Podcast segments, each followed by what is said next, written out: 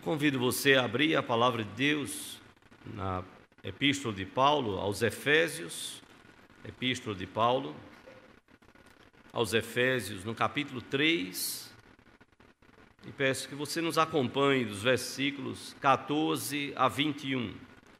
Logo após, nós vamos convidar as nossas crianças, depois da leitura, nós vamos orar por elas, as crianças a partir de três anos. Vamos estar intercedendo por nossas vidas e pela vida dos nossos pequeninos. Efésios, capítulo 3, os versículos 14 a 21. Vamos colocar de pé para fazermos esta leitura. Nos acompanhem, por favor, silenciosamente.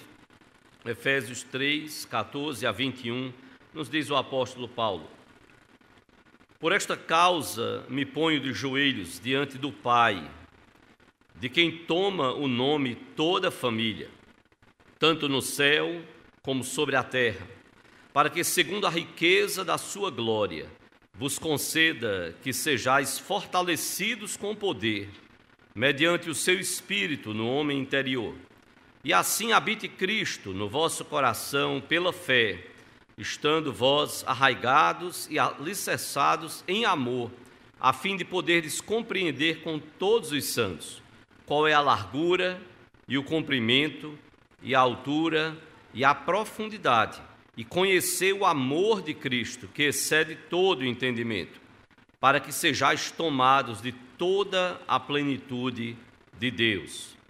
Ora, aquele que é poderoso para fazer infinitamente mais do que tudo quanto pedimos ou pensamos, conforme o seu poder que opera em nós, a ele seja a glória na igreja e em Cristo Jesus por todas as gerações, para todos sempre.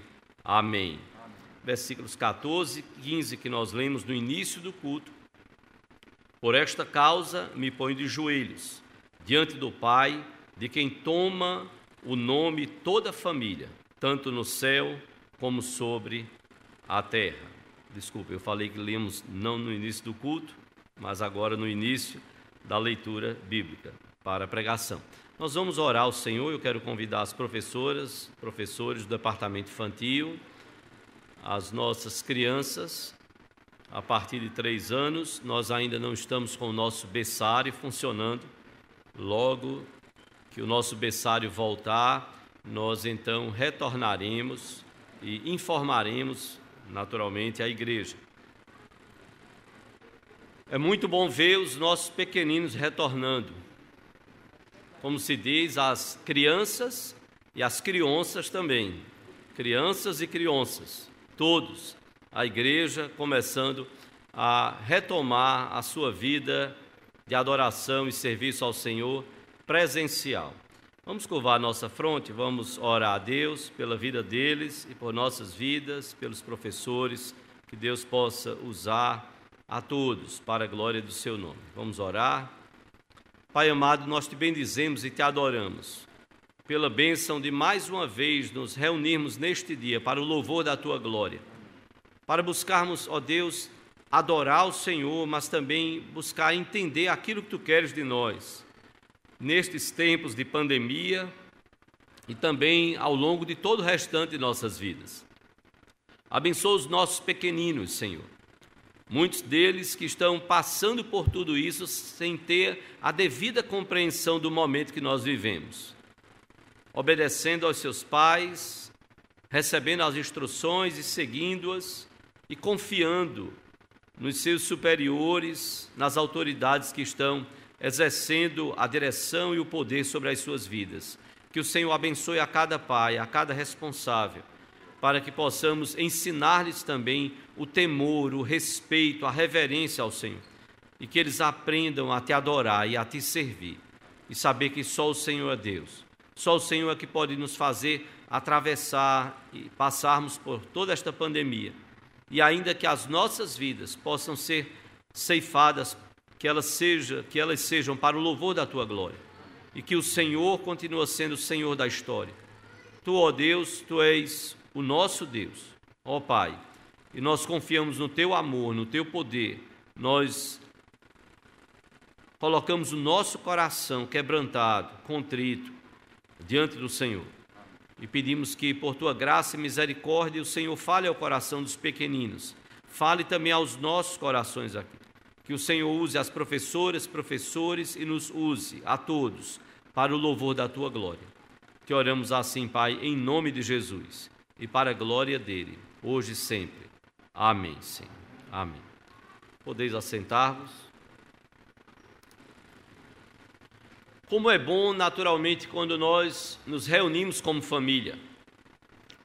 E eu entendo e imagino que, mesmo em meio a todos os problemas, todas as dificuldades, nós somos humanos, em meio às nossas limitações, pecados, fraquezas, mas que, tendo um pouquinho de sanidade mental, nós achamos muito bom quando nos reunimos como família. Eu, pelo menos, acho.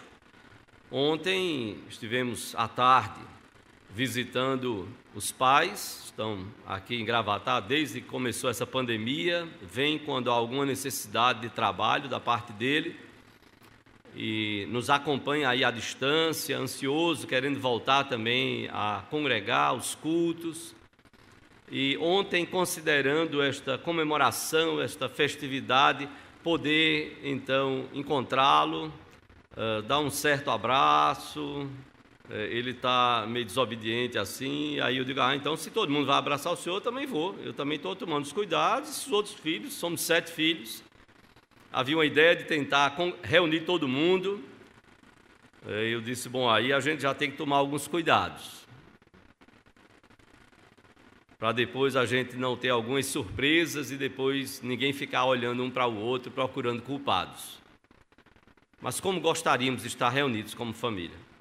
No dia das mães, dia dos pais, aniversário dele, aniversário dela, reunir a turma, reunir a turma. E quem se reúne começa dando um morrinho e depois está se agarrando e abraçando. Quando não está brigando, está beijando e ok, que bom, que legal encontrar a turma. São encontros familiares assim que de fato algumas coisas acontecem e nos marcam. Há algum tempo atrás, um dos sobrinhos meus, o filho do irmão encostado a mim, o Roberto, o Miguel, chegou e ele disse, estava no nosso apartamento, num aniversáriozinho simples, tal, com os familiares, e ele disse assim, ele no quarto de estudo, ele entrou, eu fui mostrar alguma coisa a ele, ele disse assim, tio Toninho, eu disse, pois não, Miguel, diga.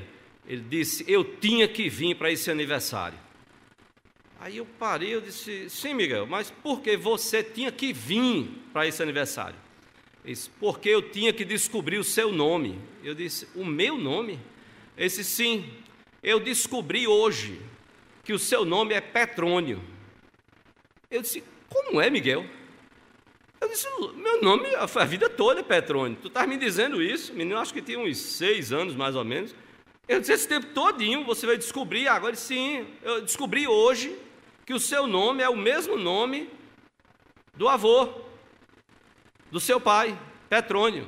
Eu, se você pensava que era que nome? Eu pensava que era Antônio. Todo mundo chamava você Toninho, Toninho, Toninho, Toninho, Antônio. Foi uma pessoa que logo no começo da nossa vida, da vida familiar, depois que eu nasci, eu ainda muito pequenininho, no interior, eu acho que para ela não chamar de Petroninho, então já que o Petrônio era o patrão, e a Rise, a patroa, então para não chamar Petroninho, ela colocou o apelido de Toninho. Família é assim. Família a gente se encontra, a gente ri, a gente chora. E na igreja não é diferente.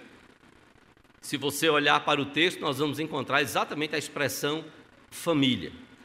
Agora, eu não poderia correr para falar de família sem você entender como é que foi essa família. O que é que aconteceu para Paulo escrever o que escreveu?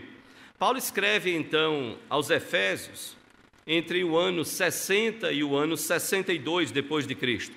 Muito possivelmente Paulo estava quando escreveu Efésios, ele estava na prisão domiciliar, que é mencionada lá em Atos capítulo 28. Paulo, como cidadão romano, com direito à prisão domiciliar, pagou, pagava ao Império Romano para poder ficar preso numa casa, com um soldado então acorrentado a ele. Éfeso aqui Éfeso era a capital da província da Ásia, do Império Romano. da província romana da Ásia, naquela região da Ásia Menor hoje. Era uma das cinco maiores cidades do Império Romano. Lá em Éfeso estava o que ficou conhecido depois como uma das sete maravilhas do mundo, ou seja, o templo, o templo da deusa Diana.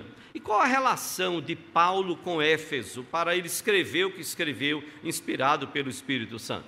Paulo vai escrever aos Efésios e o foco, a questão da epístola aos Efésios é justamente o mistério da igreja.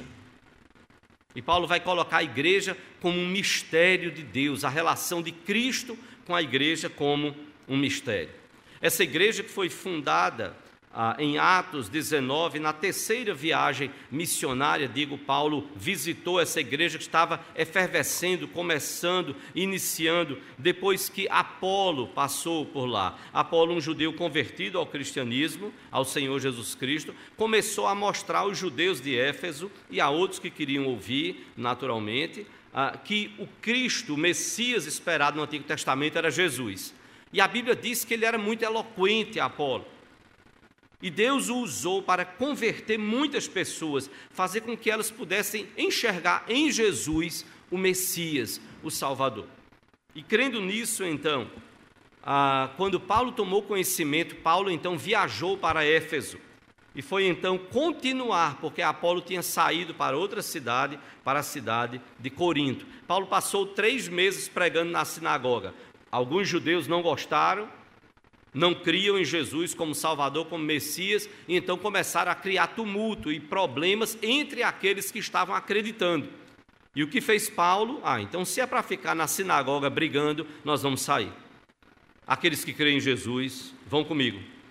E Paulo então vai para uma escola chamada Escola de Tirano e passa dois anos diariamente pregando o Evangelho nesta localidade, na escola de Tirano. Isso proporcionou que muitos habitantes da Ásia pudessem então conhecer a mensagem do Evangelho. Muitos creram, muitos foram convertidos a Cristo ali no ministério de Paulo naqueles dois anos. E muitas pessoas de várias cidades da Ásia, diz a palavra, que Paulo pregou de tal forma que os habitantes da Ásia tiveram oportunidade de muitas localidades de ouvir a mensagem do Evangelho. Em Éfeso acontece algo extraordinário. Pessoas que foram convertidas a Cristo abandonaram as artes mágicas. Abandonaram o culto à deusa Diana.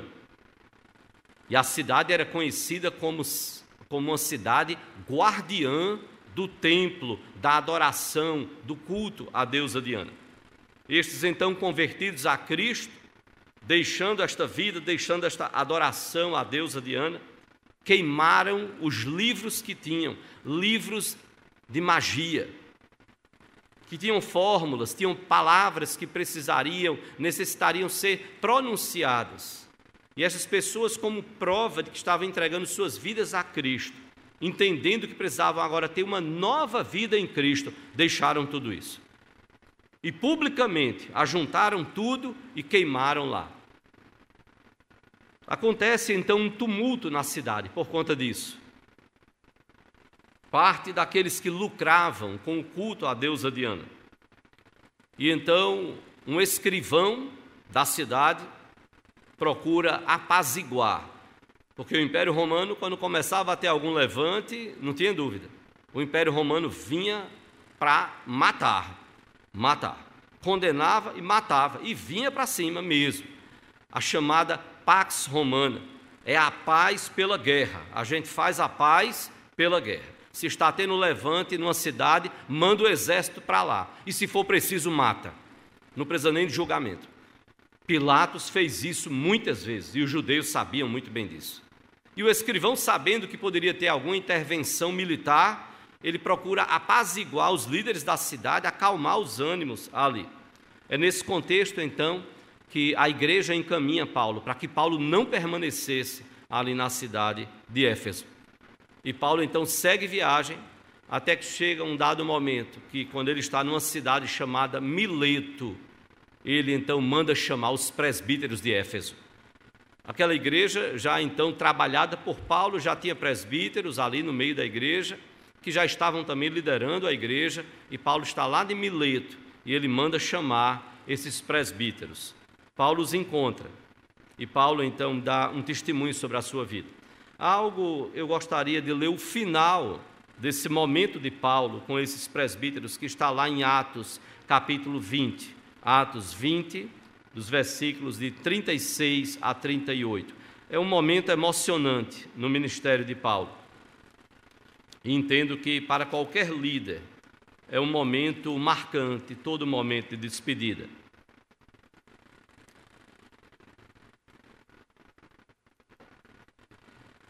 A partir do versículo 17, Paulo vai então começar a expor para eles de como, Atos capítulo 20, Paulo começa a falar sobre como ele viveu, como ele foi honesto, como ele foi íntegro, como ele trabalhou, como ele procurou não ser um peso para a igreja. Paulo então alerta os presbíteros para que eles cuidem da igreja, porque eles lobos vão surgir no meio da igreja. Cuidem da igreja, pastoreiem, amem a igreja. Paulo então revela que os efésios não mais veriam a sua face. Ele diz: Olha, eu sei que o que está reservado para mim, que o Espírito de Deus estava mostrando a ele, que aqueles irmãos jamais veriam a face dele novamente, como de fato aconteceu, porque Paulo estava tendo a direção do Espírito de Deus que a sua vida estava terminando que Deus iria chamá-lo para a glória. E então, em Atos 20, 36 a 38, Lucas registra, Lucas, médico amado que acompanhou Paulo tantas vezes, a Bíblia nos diz, Atos 20, 36 a 38, tendo dito estas coisas, ajoelhando-se, orou com todos eles. Paulo, os presbíteros, familiares, então houve grande pranto entre todos, e abraçando afetuosamente a Paulo, o beijavam entristecidos especialmente pela palavra que ele dissera, que não mais veriam o seu rosto, e acompanharam-no até ao navio. Paulo se despede daquela liderança. Há corações pesados pela separação momentânea. Quanta afeição de Paulo com Paulo. O foco de Efésios, então, quando Paulo escreve a essa igreja, o foco é mostrar o mistério da igreja. A igreja é um mistério extraordinário, é um milagre, é uma bênção de Deus. Paulo fala então em Efésios, no capítulo 1, do plano eterno de Deus em Cristo Jesus, em nos salvar. De uma geração má, perversa, mas também de um coração nosso, meu e seu, pecaminoso, pecador, perverso que, se não for a graça de Deus trabalhando nos nossos corações, nós então caminharíamos e viveríamos como tantos outros que nós muitas vezes condenamos. No capítulo 2, Paulo então vai dizer que essa salvação é graça. É um favor que eu e você nós não merecemos. Paulo vai dizer que nós estávamos perdidos no capítulo 2. Estando vós mortos nos vossos delitos e pecados, perdidos e mortos no pecado mortos vivos, andando por aí, como se a vida habitasse em nós e partisse de nós. Não, Paulo vai dizer: não, todos nós estávamos mortos dos nossos delitos e pecados, nós éramos mortos vivos, pensávamos que estávamos vivos, nós estávamos eram mortos nos nossos pecados. E a graça de Deus, a misericórdia dele agiu sobre as nossas vidas, sobre cada um. Paulo então escreve ali à igreja. E então Paulo fala de algo belíssimo. Paulo vai dizer que em Cristo, judeus e gentios, algo extraordinário, judeus e gentios são agora unidos pela cruz de Cristo. Na cruz, na igreja, no corpo chamado de Cristo, há lugar para judeus e gentios. E nós bem sabemos como eles se odiavam, principalmente, na verdade, o judeu em relação ao gentio não tolerava. E quantos problemas a igreja cristã teve? Quantos problemas a igreja teve? Porque os gentios, aqueles que não eram judeus, se convertiam e os judeus então queriam impor toda a lei para que os gentios cumprissem. sequer muitas vezes queriam estar juntos. Paulo fala lá em Gálatas que Pedro se tornara repreensível. Por quê? Porque quando Paulo estava com Pedro lá em Gálatas, estava tudo bem com os gentios. Quando Pedro soube que os gentios estavam, eh, estavam com os gentios, quando Pedro soube que os judeus estavam chegando, o que foi que Pedro fez? Opa, vou me afastar. Vou me afastar porque eu não quero que os judeus, vendo a mim que sou judeu, convivendo com gentios. Paulo diz: olhe, Pedro, você se tornou repreensível. Eu evitei olhar você face a face, porque você se tornou repreensível. Você não podia ter rejeitado os gentios. Você não podia ter dado as costas, você não podia ter se afastado para querer agradar os judeus. No corpo de Cristo, na igreja, através da cruz, judeus e gentios são unidos. Isso é um milagre. Era algo inimaginável para aquela época. E a igreja então vai passo a passo, começando a entender. Deus chamou Pedro, Tiago e João para pregar o evangelho aos judeus. Deus chamou Paulo e Barnabé para pregar o evangelho aos gentios. Porque pela cruz, judeus e gentios são então aproximados. E agora, então, o fruto do trabalho deles compunha um só povo. Uma nova sociedade, é isso que Paulo vai falar em Efésios. Há um novo povo, uma nova sociedade, e essa nova sociedade se chama igreja. Isto é igreja, reunião de pessoas, não só de uma nação única, Israel, não, não. Judeus e gentios, gente de todo povo, língua, tribo, nação, como diz lá em Apocalipse. Isso é um Deus que não faz acepção. Deus não diz, e a acepção está aqui entendida. Deus não está dizendo, estou salvando a todos. Mas Deus está dizendo: Eu estou salvando gente de cada tribo, povo, língua, nação. Não há barreiras quando Deus quer agir e converter então um coração. A igreja é esta nova sociedade. Que desafio nós temos? Se você abrir em Efésios capítulo 5, versículos 31 e 32, Paulo vai falar isso.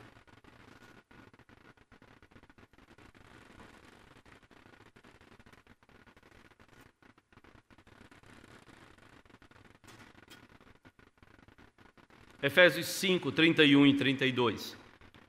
Paulo nos diz: Eis porque deixará o homem a seu pai e a sua mãe e se unirá à sua mulher, prestem bem atenção, e se tornarão os dois uma só carne. Se parasse aqui, Efésios 5, 31 e 32, se parássemos aqui, Paulo estaria só falando de um homem e de uma mulher, que se unem e se tornam os dois uma só carne, o que já seria um mistério, uma só carne, duas pessoas, uma só carne. Mas Paulo então continua versículo 32: Grande é este mistério, mas eu me refiro a Cristo e à igreja. Um pregador num casamento começou a falar e ele pregando e dizendo: homem e a mulher unidos, que mistério, irmãos. Que, e ele passou um bom tempo da pregação do casamento falando. Que mistério, que mistério. Aí Paulo diz: Não, eu não estou dizendo que o mistério é o homem e a mulher, não. Grande é este mistério que o pregador falava erradamente, entendendo errado. Grande é este mistério, não é o casamento. Grande é este mistério entre Cristo e a igreja. Judeus e gentios aqui convertidos, pecadores, tendo a habitação do Espírito de Deus, do Espírito que procede do Pai e do Filho de Cristo. Cristo vivendo na igreja, igreja, corpo de Cristo, família do Pai. Isto é misterioso. E é por essa igreja que Paulo ora. Paulo ora pela igreja, como nós lemos aqui em Efésios 3, 14 e 15. Por esta causa me ponho de joelhos diante do Pai, de quem toma o nome toda a família, tanto no céu como sobre a terra. Paulo vai dizer: Eu estou orando por vocês, igreja. Eu estou orando pela igreja. Eu estou orando pela igreja porque a igreja é a família do Pai. A igreja é a família do Pai. E eu quero pensar com você algumas questões aí tão importantes. Tanto a igreja como a família tem sido alvo dos mais ferozes ataques, não é só de agora, ao longo dos milênios e dos séculos. O conceito judaico-cristão de família, um homem, uma mulher, filhos que vão buscar viver de acordo com a vontade de Deus. Este conceito judaico-cristão tem sido bombardeado no mundo e no Brasil também, e na nossa sociedade brasileira. Se fala tanto em desconstrução deste conceito.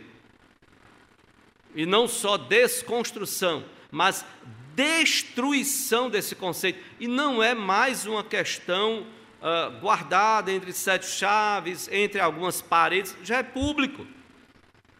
Pessoas que vão à mídia para abertamente, seja no Congresso ou em outras localidades, para abertamente dizer temos que desconstruir este conceito de família judaico-cristão, que é o conceito bíblico, revelado nas Sagradas Escrituras. Mas não só o conceito de família, é também o conceito de igreja. Nós lamentamos profundamente quando nós não temos bons exemplos de família e é hora de conversão.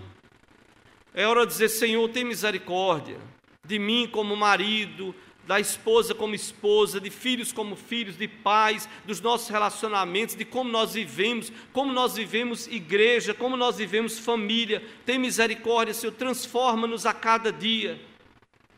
Que as pessoas possam olhar para a nossa família e com sinceridade, elas possam dizer: Eu quero ter uma família como aquela.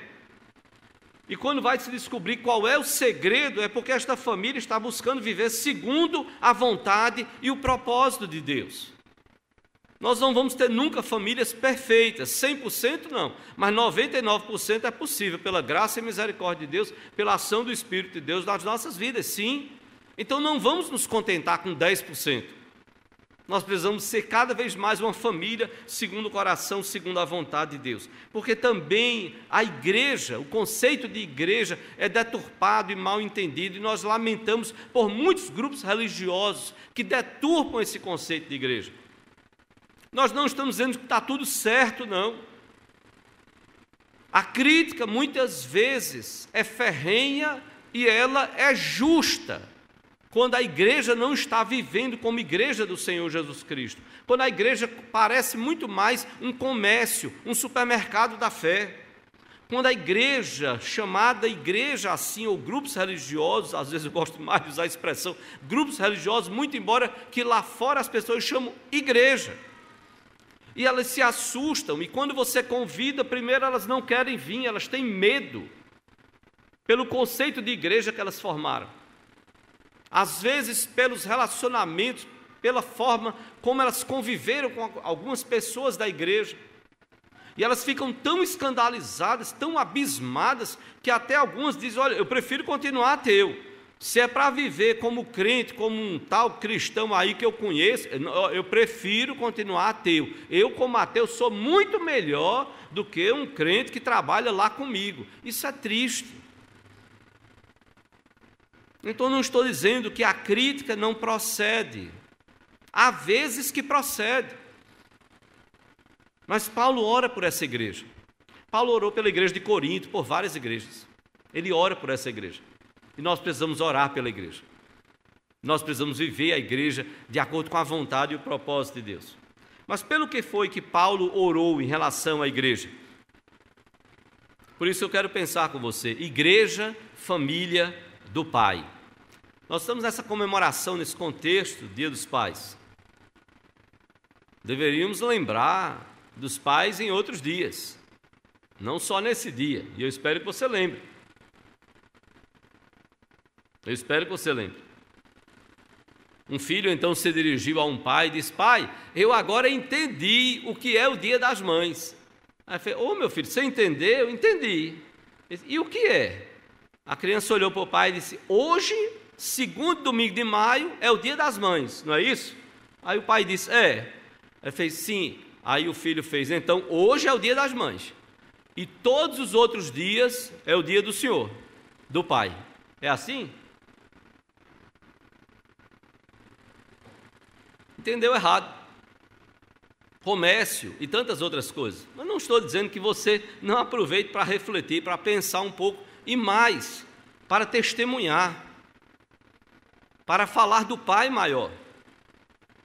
Porque é este pai que tem na igreja uma família, é deste pai que procede então a vida, de quem toda vida emana, é do pai maior, de quem as características da paternidade emanam, de quem toda ideia da paternidade perfeita emana. Se nós queremos ser pais segundo o coração de Deus, nós temos que olhar também como Deus é pai. Porque é uma expressão também muito usada na nossa cultura, né? As pessoas dizem: Deus é pai, espere. Fez isso comigo? Espere. Deus é pai, viu? Deus é pai. Que visão de Deus tem essas pessoas quando falam que Deus é pai? Que visão? E a Bíblia então diz que a igreja, sendo Deus Pai, a igreja é a família do Pai. Porque é isso que Paulo fala aqui. Por esta causa me ponho de joelhos diante do Pai, de quem toma o nome toda família, tanto no céu, aqueles que partiram, os seres criados, tudo de Deus, tanto no céu como sobre a terra. Então, a igreja daqueles que morreram em Cristo não deixaram de fazer parte da família de Deus, da igreja invisível, que nós não conseguimos ver na sua totalidade, mas o Pai vê. Paulo ora pelo que para esta igreja? Em primeiro lugar, irmãos, Paulo ora por poder. Veja o que está no versículo 16. Porque Paulo diz que ora de quem toma o nome toda a família, ok? E Paulo então diz no versículo 16: para que, segundo a riqueza da sua glória, é através de toda a riqueza da glória de Deus que Ele nos concede, tantas bênçãos, vos conceda que sejais fortalecidos com poder, mediante o seu espírito no homem interior. Paulo está dizendo: Eu oro pela igreja para que a igreja seja fortalecida com poder, através do seu espírito. Paulo ora para que a igreja de Éfeso, para que as outras igrejas fossem fortalecidas com poder. Foi a promessa de Jesus, não foi isso que ele disse aos discípulos? Que eles permanecessem em Jerusalém, e Jesus disse: Até que do alto sejais revestidos de poder, até que venha sobre vocês o Espírito de Deus, e sereis minhas testemunhas, tanto em Jerusalém como toda a Judéia, Samaria, até os confins da terra foi poder. Vocês vão ser revestidos com o Espírito de Deus, vocês vão receber poder para testemunhar e o quanto nós precisamos de poder.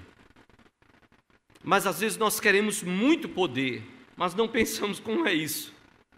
Porque Paulo diz aqui, quando ele diz para que sejais fortalecidos, fortalecidos com poder, o fortalecidos aqui é dominados dominados.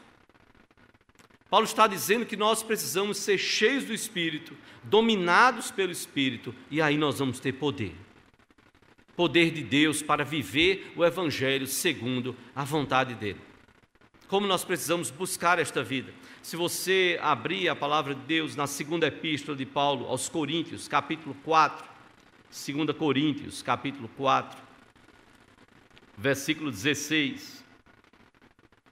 2 Coríntios 4, 16.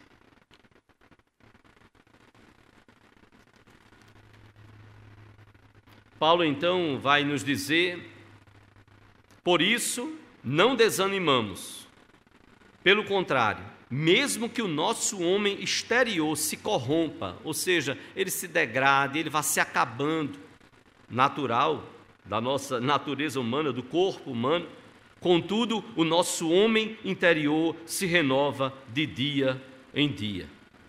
Paulo está dizendo, ainda que nosso corpo exterior ele se deteriore, ele se desgaste, é natural, faz parte da natureza humana, nosso corpo vai se acabando.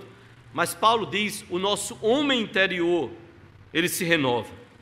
Ele se renova de dia em dia. E isso só acontece, irmãos, quando nós estamos buscando uma vida aos pés do Senhor. Não é que você passa o dia todo em casa, só para para dormir e passa o dia todo lá de joelho. O pastor poderia ficar assim, passar o dia todo de joelho orando ou lendo a Bíblia. Ele precisa orar, ele precisa ler a Bíblia, mas não só o pastor, não só os presbíteros, o diácono, todo crente. E precisa viver. Viver em família, viver o trabalho, viver a sociedade e desta forma, então, testemunhar e ser usado por Deus para levar o Evangelho. A igreja, como família do Pai, ela precisa de poder para enfrentar as forças do mal. A igreja, como família do Pai, ela precisa de poder para enfrentar a incredulidade, que às vezes pode até começar a crescer dentro dos nossos próprios corações, mesmo dentro da igreja. A igreja, como família do Pai, ela precisa de poder para enfrentar os conflitos, os problemas que acontecem, porque nós não somos perfeitos e, vez por outra, nós estamos precisando pedir perdão uns aos outros. Confessar as nossas fraquezas, olha, me perdoe, eu não devia ter falado assim com você. Eu não devia ter usado aquela expressão. Me perdoe, eu julguei mal você. E por aí vai. Como nós precisamos de poder para isso. A igreja, como família do Pai, ela precisa de poder para enfrentar o sofrimento. Eu sei que nós não nos sentimos confortáveis com tudo pelo que estamos passando. Mas, irmãos, tem pessoas que, além da pandemia, ainda estão passando o sofrimento da perseguição por conta da fé em Cristo Jesus. E não se engane, há muitos cristãos no mundo sofrendo perseguição que não podem se reunir num templo não é por conta da pandemia. Se a pandemia já é um problema, testemunhar a fé, reunir todo mundo publicamente é também um problema ainda em determinados países. Então essa igreja precisa de poder. A igreja como família do Pai precisa de poder e Paulo ora por isso. Paulo orou pela igreja de Éfeso para que essa igreja tivesse poder. Eu e você, nós precisamos orar, Senhor, dá-nos poder. Poder que a gente entenda, não porque a gente está querendo ser alguma coisa, não, Senhor, nós nada somos. Nós queremos poder, Senhor, para viver o Teu Evangelho nas coisas mais simples, Senhor, para que a gente não se afaste da Tua vontade. Mas Paulo não para aí. Paulo ora não só por poder, em segundo lugar, Paulo ora também por algo extremamente necessário na minha vida, na sua, na vida da igreja. Essencial. E sem ele nós não podemos ser reconhecidos como cristãos. Paulo ora para que essa igreja seja tomado, tomada por um amor que não vai ser encontrado em nenhum lugar, em nenhum ser deste cosmos. Paulo deseja que a igreja seja tomada não só por poder, mas por amor. Amor. E olha o que está no versículo 17. Efésios 3, 17. Paulo vai dizer: e assim, através deste agir no nosso interior do Espírito de Deus, que é o final do versículo 16, e assim habite Cristo no vosso coração pela fé, estando vós arraigados e alicerçados em amor. Pelos próximos versículos, Paulo vai falar sobre amor. Paulo vai dizer que Cristo precisa habitar nos nossos corações. E habitar aqui, o sentido de habitar, não é só que ele esteja presente nos nossos corações. A palavra grega, ela traz a ideia de alguém que está tomando conta da casa. Hum, as donas de casa. Não, mas não é você tomar conta da sua casa. Imagina alguém que vem de fora, entra na sua casa, foi convidado, está lá, ou se convidou, chegou lá, você abriu as portas da sua casa, você está tão feliz de receber aquela pessoa, e aquela pessoa então vai tomar uma refeição com você, você preparou, você está feliz. A palavra de Deus nos diz isso, Jesus nos disse: Eis que estou à porta e bato. Aí você abre a porta do coração, é Deus nos convencendo, nos convertendo, fazendo a gente abrir esse coração. Aí, quando essa pessoa entra e senta com você e está tomando a refeição, ela olha assim, faz aquele quadro ali, não está legal não. A gente tem que trocar esse quadro. Você é a dona de casa. Você é a dona da casa. E a pessoa que está lá com você, ela olha na sua sala e diz: aquele quadro ali, tá legal não, é bom tirar. Tá feio, passa uma mensagem feia, não é um quadro adequado, vamos tirar, né? Vamos tirar esse quadro. É, inclusive a posição daquela televisão ali, ela não está numa posição legal. É, outra, é, o sofá precisa ser limpo, viu? Antes de vir para a mesa, eu sentei no seu sofá e está sujinho. É, não só o sofá, é, mas a sala está suja, ela não foi varrida. E a pessoa está na mesa com você. Você já fez isso visitando alguém? Mas eu já vi dona de casa, não foi Solange, não. Uma pessoa familiar da nossa família disse que ficou irritadíssima. Disse, nós chamamos fulano de tal, a pessoa chegou, teve o disparate de dizer que o quadro da nossa sala era um quadro feio, que transmitia uma mensagem feia. Não era, não era obscena, não. É que a pessoa não gostou do quadro. E eu tenho nada a ver com ela não ter gostado. Ela cuide da casa dela. Eu cuido da minha. Eu gosto desse quadro, ele vai ficar aí. Se você quiser vir aqui, venha. É um prazer lhe receber. Agora, o quadro vai ficar aí. Porque a gente se sente dono da casa. A gente entende que ninguém tem que se meter no jeito como a gente se sente confortável. A gente arruma o nosso quarto de estudo, pelo menos eu, eu digo, olha, por favor, não mexa na minha arrumação bagunçada. Eu sei onde estão os documentos, os papéis, os livros. Não mexa, não mexa. Eu não sou melind... eu não sou perfeccionista não. Você pode pensar que eu sou, mas não sou, não sou. Quando a gente se mudou há três anos, eu embalei eu. Eu disse, Solange, quem vai guardar os meus livros sou eu. Porque se você guardar, eu vou ficar louco, eu vou passar um ano para conseguir arrumar tudo. Não. História da igreja, aqui. Teologia sistemática, aqui. Pregação homilética, aqui. E fui arrumando as caixas, colocando nome, tudo. Ora, na hora que chegou, vai arrumar. Está tudo arrumado, está tudo bonitinho. Agora não tire do lugar. É comigo. Vai precisar fazer uma faxina, chega um dia, tem que tirar tudo. Opa, peraí, eu tenho que dar as orientações. Por favor, peraí, deixe que eu tiro. Eu vou tirar, porque se outro tirar, vai bagunçar tudo e me bagunça.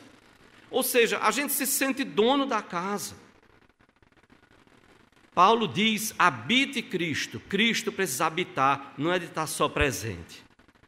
Ele precisa tomar conta da nossa vida. É isso que Paulo está dizendo. Quando o Espírito de Deus age no homem interior, assim é que habita Cristo é que Ele toma conta da nossa vida, é que Ele arruma a vida da gente. E Ele vai dizendo: não, não está legal, não, esse compromisso não, não, não, não. Você não tem nada que assumir compromisso desse dia, não. Esse dia não. Pastor Francisco, e como Deus faz, né? Diretor do nosso seminário, chegado aqui, depois que aprendeu a falar o português, tudo, as pessoas começaram a convidar no sul do país, muito para ele pregar em várias igrejas. E ele dando um testemunho, pregando num congresso, ele disse: "Irmãos, eu tive, depois de um tempo, eu tive que pegar a minha agenda e esse, separar um dia na semana que eu colocava escrito em holandês, esposa. Porque acontecia às vezes de eu estar com a agenda e alguém de alguma igreja falava assim, ô pastor, dê uma olhadinha aí na sua agenda. Não estava com ele a agenda? Ele não tinha nem como, não, não estou com a agenda. Se eu não estou, eu não estou. Mas se eu estou, ele disse, aí eu abri a agenda. Quando eu abria, estava livre aquele dia. Aí dizia, pastor, venha pregar lá na igreja, está livre aí na sua agenda. A pessoa já estava vendo. aí ele passava um traço e botava escrito em holandês. Poucas pessoas aqui no Brasil falavam holandês. Ele disse, irmãos, eu botei esposa. Quando eu abria, a pessoa via, eu disse, ó, eu estou com um compromisso. Porque aquele dia na semana era um dia de parar um pouco. Precisava de um tempo para ele. Precisava de também dedicar um tempo à esposa. A igreja às vezes é vista como a outra do pastor. A outra. Vê?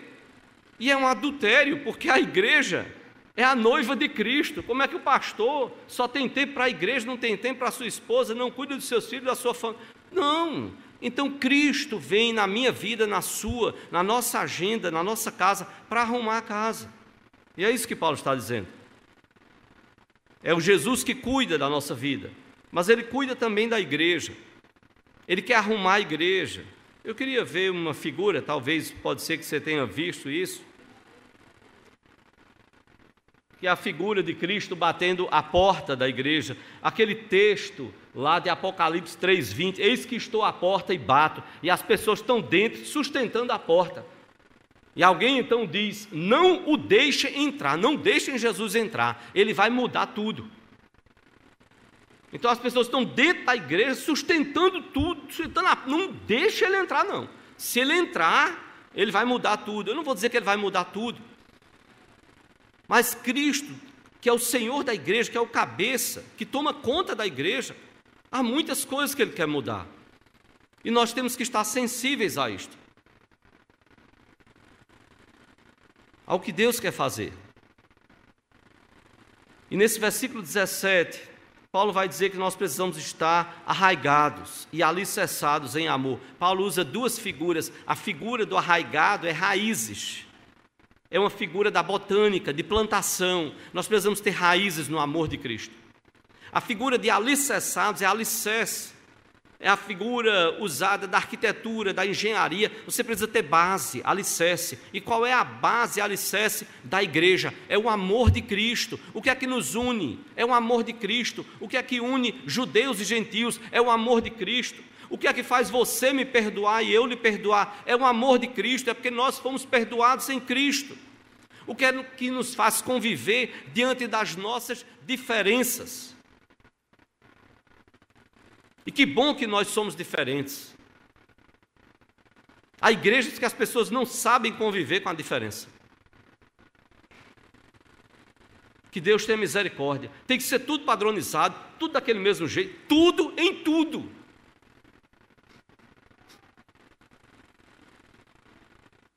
Não é isso que Cristo quer. A pregação tem que ser do mesmo jeito. Os assuntos, os mesmos assuntos os louvores do mesmo jeito. E por aí vai. E a gente começa a criar, como os fariseus criaram, uma religiosidade à parte daquilo que Cristo quer para a igreja. E muitas vezes, quanta falta de amor. Quanta falta de amor. E o pior de tudo, ah, não, é porque a palavra de Deus quer. Nem sempre. Nem sempre. No versículo 18, depois que Paulo diz que nós temos que estar arraigados e alicerçados em amor, Paulo vai então nos dizer, a fim de poderes compreender com todos os santos. O amor precisa ser vivido com todos os santos. A vida da igreja é uma vida em comunidade. Nós temos nossos momentos devocional, pessoal com Deus, sim, mas nós não fomos chamados para sermos ermitões, santos vistos pelo mundo como pessoas que vivem isoladas nas cavernas. Não, a vida cristã é uma vida assim, de comunidade.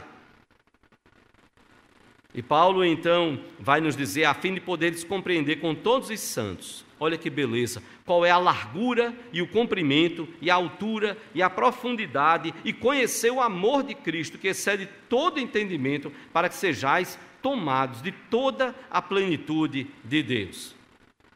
Paulo, depois de dizer que nós temos que viver em comunidade, experimentarmos esse amor em comunidade, Paulo vai falar de quatro medidas que lembram o templo de Israel, a construção, mas mais do que isso, lembra o templo que somos nós. Nós cantamos aqui com o grupo Louvor. O que Pedro falava, nós somos pedras vivas colocadas, edificados sobre a rocha. E parece que Paulo está trazendo possivelmente a figura do templo e dizendo: nós somos este templo no qual habita o Espírito de Cristo e é preciso haver o amor de Cristo habitando em nós como igreja, como cristãos e como igreja. E aí então a gente vai ver que beleza. Assim como o templo tinha largura, comprimento, altura, profundidade, nós vamos pensar na igreja que vive esse amor. Russell Shedd, olhando para essa figura, essas quatro dimensões, Russell Shedd fala das quatro extremidades da cruz. Que visão bela do amor de Cristo, a lugar, a símbolo maior do amor de Cristo, como ele disse: ninguém tem maior amor do que este, do que dar a sua própria vida não há amor maior do que este, o amor de Cristo. Ele deu a sua vida por nós, ele nos amou a este ponto. Então, Russell Shedd diz: olha, é olhando para essas quatro dimensões que a gente olha para a cruz e a gente pensa então que esse amor de Cristo, olhamos para a largura deste amor, que abrange a todos sem acepção. Cristo não faz, ah, dessa tribo não, só essa daqui, porque essa tribo aqui é perfeita, então só vou salvar gente dessa tribo, só dessa nação. Não. Esse amor dele, ele nos amou, não havia nada em nós. A largura, então, aponta para essa abrangência desse amor. O comprimento aponta, então, para a abrangência em todos os tempos. Deus não disse, eu vou salvar só o pessoal do primeiro século que vai conviver com o meu filho Jesus. Não. Gente de todas as eras, de todos os tempos. O cumprimento do amor de Cristo é capaz de abranger gente de todas as eras. É só Deus querer. A altura desse amor, a altura, então, diz o seu Shed, essa cruz aponta para o alto, de onde veio Jesus. Ele deixou a sua glória, ele deixou a sua majestade, e ele encarnou, e ele foi reconhecido como figura humana para morrer por mim e por você na cruz do Calvário. Ele foi reconhecido como um ser humano, só que sem pecado. A altura aponta e a profundidade. Essa cruz então mostra que ele suportou um sofrimento tremendo, infinito, para perdoar os nossos pecados. Quando o ladrão da cruz olha para Jesus e ele diz para o outro: Tu não temes, estando em igual sentença, porém este nada fez, nós sim. O ladrão está dizendo: Eu reconheço que esse não era o lugar para ele. Posso não saber tudo da vida dele, mas eu sei de uma coisa: eu estou aqui porque eu mereço. E não só eu, mas você também, viu, seu miserável? Você que está insultando ele, você, eu e você, nós merecemos estar aqui, mas ele não. Ele nada fez. Ele não. E aí você imaginar por quantos Cristo morreu.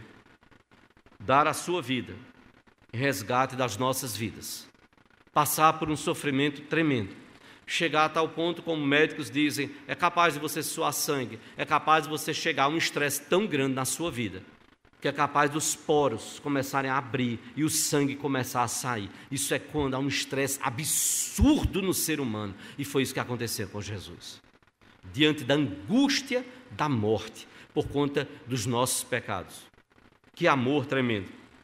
E é o mesmo Jesus que vai então em João 13, 35 ele vai dizer: Nisto conhecerão todos que sois meus discípulos, se tiverdes amor uns aos outros. E louvado seja o Senhor por isso.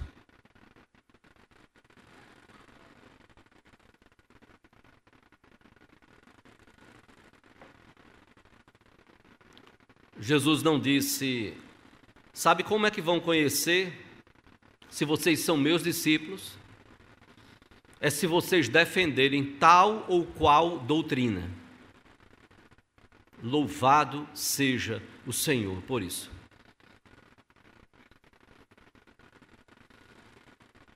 É uma vergonha, muitas vezes, como nós vivemos como evangélicos. É muitas vezes um mau testemunho que nós damos para o nosso país. Nós enfatizamos as nossas diferenças. E nós vamos chegar na glória. E talvez a gente tome alguns sustos. Pastor João Campos dizia que nós vamos chegar nos céus e ele querendo brincar um pouco com isso, com as nossas diferenças no meio evangélico. Ele dizia: Imagina, você chega lá, olha para outro e fala: Você está aqui? Jamais imaginei. E talvez o outro olhe para você e diga: E você, o que, é que você está fazendo aqui? Eu também não pensava que você vinha, não. É graça. Não é porque nós merecemos. Não é porque nós somos capazes de defender tal ou qual doutrina. Louvado seja o Senhor por isso. Os fariseus se enganaram. Eles pensaram que o reino dos céus era dele, deles. Eles pensaram que o reino dos céus era para quem rezava conforme a cartilha deles. Não. E Jesus, aquele mesmo Jesus que bate à porta da igreja, foi quem os confrontou, dizendo: Olha, eu tenho uma coisinha para dizer para vocês, fariseus. Tem gente que está entrando na frente de vocês. E o pior de tudo, sabe quem são? São publicanos e meretrizes. Tinha coisa pior para um fariseu ouvir. Um fariseu que conhecia a lei, conhecia a palavra, tudo. Um fariseu que, até em tese, em muitas coisas, buscava viver todo certinho, e aí estava o problema. Não era viver certinho para glorificar a Deus, mas era viver certinho para parecer justo aos olhos dos homens. E nós temos isso também no meio evangélico. Como o nosso coração é tentado a isso. Viva para a glória de Deus. Nisto conhecerão todos que sois meus discípulos, se tiverdes amor uns aos outros. Quanto de amor você tem vivido e demonstrado no seu pequeno grupo? Quanto de amor você tem vivido e demonstrado no seu grupo de oração no lar? Quanto de amor você tem demonstrado na família? Quanto de amor você tem demonstrado aos seus líderes? A pastores, presbíteros, diáconos, líderes de ministérios, líderes de pequenos grupos, líderes de grupos de oração nos lares. Quanto de amor você tem demonstrado na relação entre irmãos, no trabalho, na escola, onde você estuda. Quanto de amor nós temos demonstrado? Quanto nós temos vivido? E quando nós errarmos, nós podermos reconhecer e pedir perdão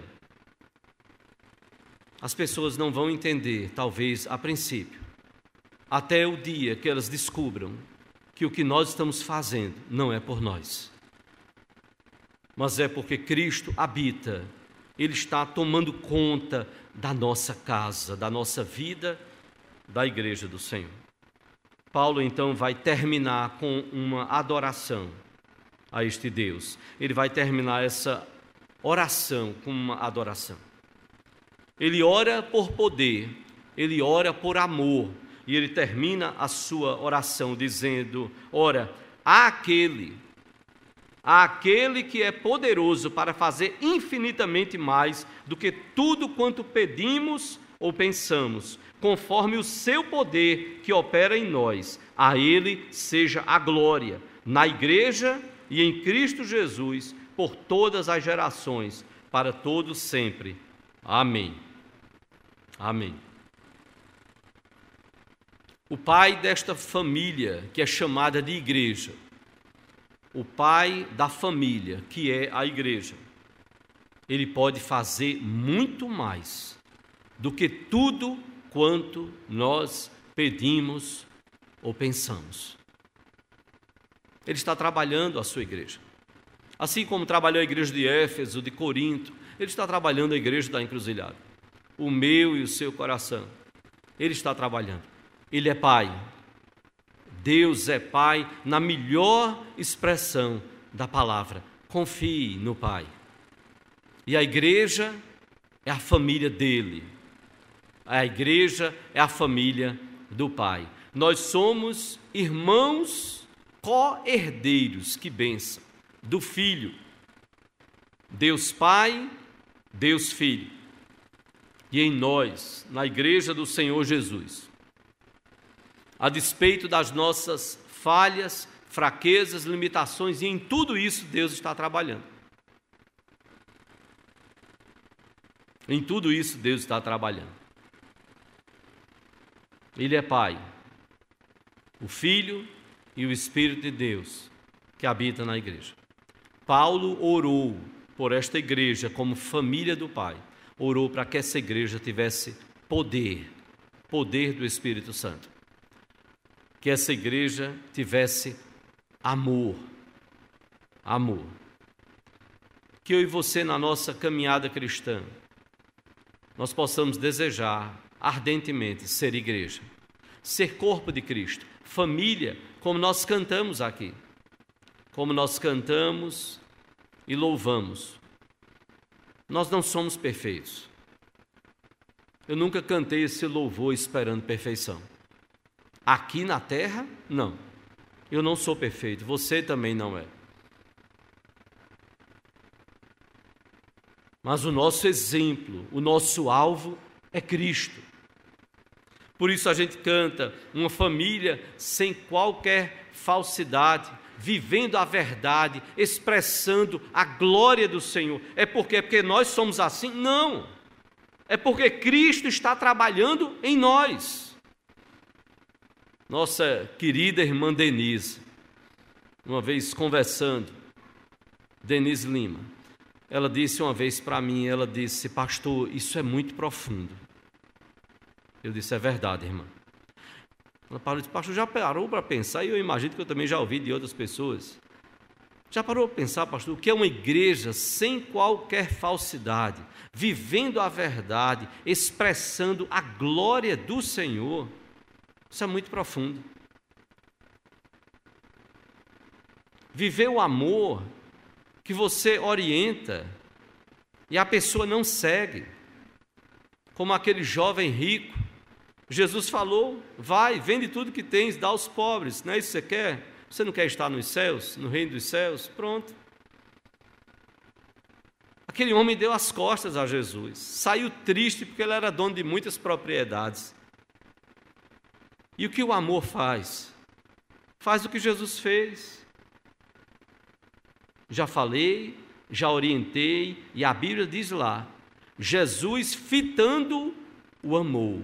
Jesus amou aquele homem. Apesar daquele homem sair. E Jesus sabia todas as coisas. Sabia que ele iria sair, ia seguir o seu caminho. O que aconteceu depois eu não sei. Mas eu quero convidar você a sermos uma igreja que tem consciência do que é ser família do Pai que está preocupada com a vida do outro, que não está nos guetos. Chega de igreja de guetos. Isso não é igreja. Isso é partidarismo. Não, eu estou noutra.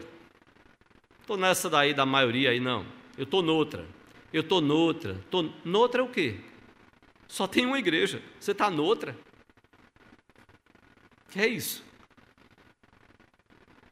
Falta poder. Quando pensaram muitas vezes que estavam cheios de poder.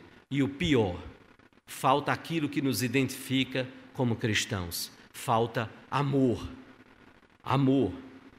E eu quero terminar lembrando a você talvez a coisa mais dura para uma igreja, foi dita à igreja de Éfeso, lá em Apocalipse. Quando foi escrita a carta à igreja de Éfeso, foi dito lá: Tenho, porém, contra ti que abandonaste o teu primeiro amor. Puxa, Paulo falou tanto essa igreja, tão profundo, tão belo, identificando esse amor com Cristo. Como é que essa igreja foi fechar o coração? Tenho, porém, contra ti que abandonaste o teu primeiro amor. Era uma igreja muito firme doutrinariamente. E acontece isso, sabe? Acontece. Acontece. Infelizmente, acontece. E nós temos dizer, Senhor, nos dê equilíbrio. Nos dê equilíbrio. Uma igreja muito firme doutrinariamente. E nós precisamos ser firmes doutrinariamente. Agora, se deixar o amor, você está perdido que foi o que aconteceu com a igreja de Éfeso. Se deixar o amor, você vai sofrer consequências terríveis, como a igreja de Éfeso sofreu. De uma igreja muito firme doutrinariamente. Eu ouvi de uma pessoa, com muita tristeza, eu digo a você, eu ouvi, com muita tristeza eu ouvi isso. A pessoa chegou e disse: Pastor, eu passei um ano indo para esta igreja. Um ano pregações maravilhosas, estudos maravilhosos, muita preocupação com a fidelidade às Escrituras. Ela olhou para mim e disse: Pastor, quantas pessoas o senhor imagina que falaram comigo em um ano, frequentando a igreja? Eu nem quis arriscar. Ela olhou para mim e disse: Pastor, eu já vou logo lhe dando a resposta. Ninguém falou comigo. Ninguém. Ninguém. Para onde foi o amor? Para onde foi o amor? Eu sei que nós não podemos nos abraçar aqui quando cantamos corpo e família. Mas em alguns momentos em que nós cantamos este louvor, em alguns momentos eu ficava olhando para o templo e tentando encontrar alguém que estava sozinho, escanteado. Se uma mulher, um aperto de mão ali, para dizer: estamos juntos, em Cristo, nós estamos juntos. Se um homem, talvez, então de homem para homem, poder fazer algo mais, um abraço mais caloroso, todos os cuidados que precisamos ter antes da pandemia mas é você olhar para o outro, que às vezes está precisando de um olhar amoroso, de um aperto de mão amoroso, de um tempo ali amoroso. Se não der para conversar hoje, não, eu posso passar o meu contato, a gente pode se falar, mas eu não quero que você fique como eu vi você ali, lá no canto. Não, não. Eu quero crer que Deus tem algo muito belo e profundo para a sua vida. Que desafio para a igreja. Paulo orou por poder e Paulo orou por amor para essa igreja. Amor. Nós precisamos de poder e nós precisamos de amor para que nós sejamos de fato uma igreja que é de fato família do Pai. Que Deus, pois, assim nos abençoe.